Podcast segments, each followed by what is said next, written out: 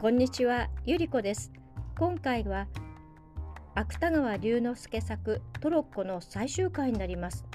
さて、良平とトロッコはどこまで行くんでしょうか？ではお聞きください。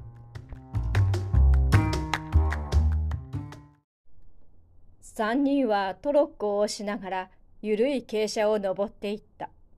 良平は車に手をかけていても心は他のことを考えていた。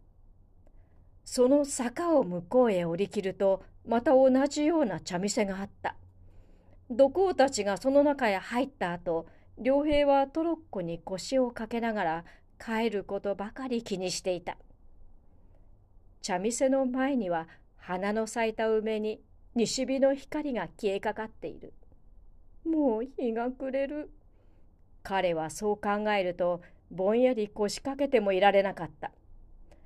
トロッコの車輪を蹴ってみたり一人では動かないのを承知しながらうんうんそれを押してみたりそんなことに気持ちを紛らせていた。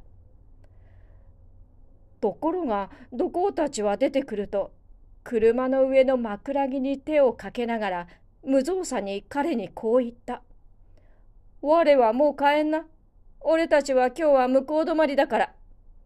あんまり帰りが遅くなると我のうちでも心配するずら。良平は一瞬間あっけに取られた。もうかれこれ暗くなること。去年の暮れ母と岩村まで来たが今日の道はその三四倍あること。それを今からたった一人歩いて帰らなければならないこと。そういうことが一時に分かったのである。良平はほとんど泣きそうになった。が泣いても仕方がないと思った。泣いている場合ではないとも思った。彼は若い二人の土工に取ってつけたようなお辞儀をするとどんどん線路伝いに走り出した。良平はしばらく無我夢中に線路のそばを走り続けた。そのうちに懐の菓子包みが邪魔になることに気がついたからそれを道端へ放り出すついでに板草履もそこへ脱ぎ捨ててしまった。すると薄い足袋の裏へ直に小石が食い込んだが足だけははるかに軽くなった。彼は左に海を感じながら急な坂道を駆け上った。時々涙がこみ上げてくると自然に顔が歪んでくる。それは無理に我慢しても鼻だけは絶えずクークーなった。竹やぶのそばを駆け抜けると夕焼けのした日金山の空ももうほてりが消えかかっていた。良平はいよいよ気が気でなかった。雪と帰りと変わるせいか景色の違うのも不安だった。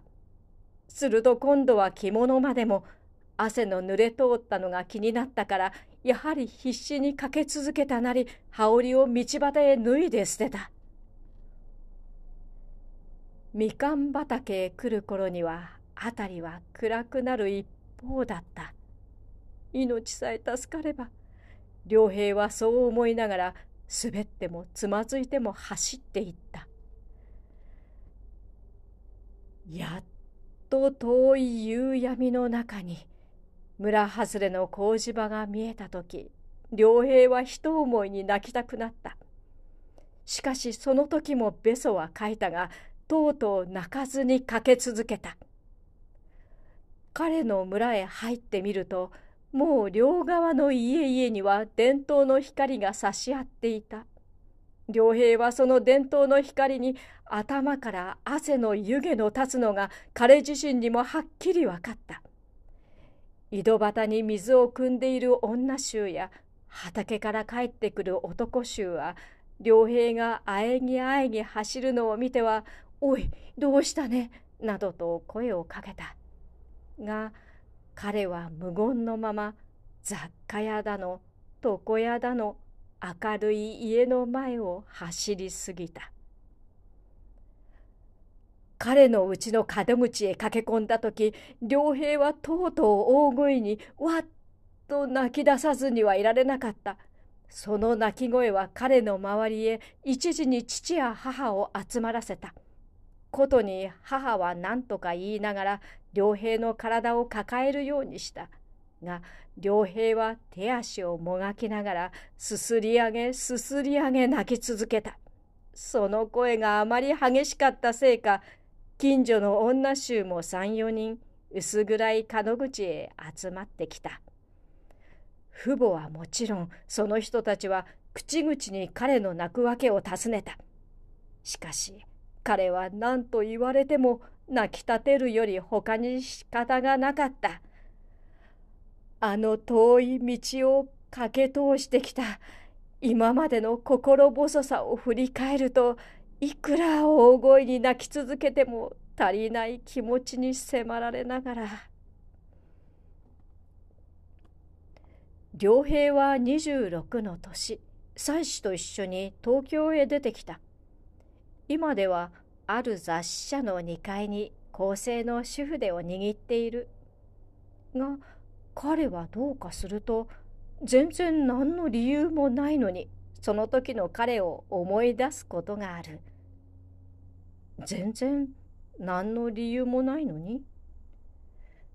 人狼に疲れた彼の前には今でもやはりその時のように薄暗い藪や坂のある道が細々と一筋断続している。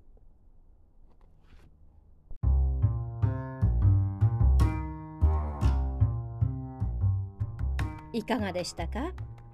良平ほどではないにしても心細い思いを子供の頃にしたことがそんな記憶を持ってる方もいらっしゃるのではないでしょうか。では失礼します。